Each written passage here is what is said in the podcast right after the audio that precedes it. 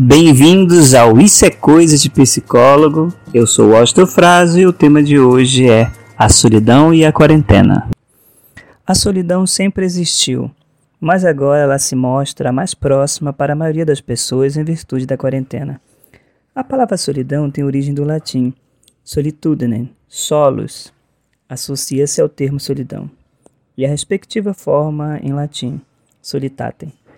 De maneira geral, refere-se à qualidade de estar sem ninguém, ou seja, estar sozinho. Apesar de sempre ser estado constante dos seres humanos, esse período de quarentena é mais comum pensarmos nessa condição, por estarmos vivendo além da solidão cotidiana, é, nós temos um isolamento forçado. É, penso que voltamos, em certa medida, para uma condição mais cruel da condição humana, que é a solidão por excelência, a solidão mais primitiva possível. Nos acostumamos a sermos seres sociais.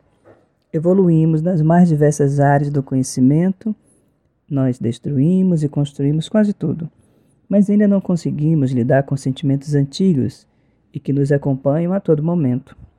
Nesse contexto de isolamento, fica evidente que temos que aprender a nos conhecer melhor esses conceitos dos conhecer melhor sempre existiram, mas agora estamos nos confrontando com o que geralmente negamos a nós mesmos.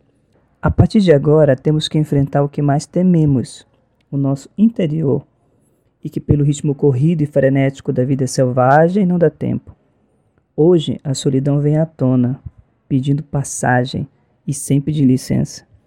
E agora ela mostra a sua face mais real temos que aprender a conviver com a nossa solidão, transformá-la em amiga, porque se não for nossa aliada, ela nos consome. Vamos acreditar que as coisas vão melhorar, mas não vamos negar a solidão nossa de cada dia. Temos que parar de nos enganar. Isso só piora a situação. Enfrente seus medos e aprenda a conviver com a sua solidão. Ela não é tão ruim assim. E não se esqueça, Nunca sabemos o dia de amanhã, e o amanhã sempre é outro dia.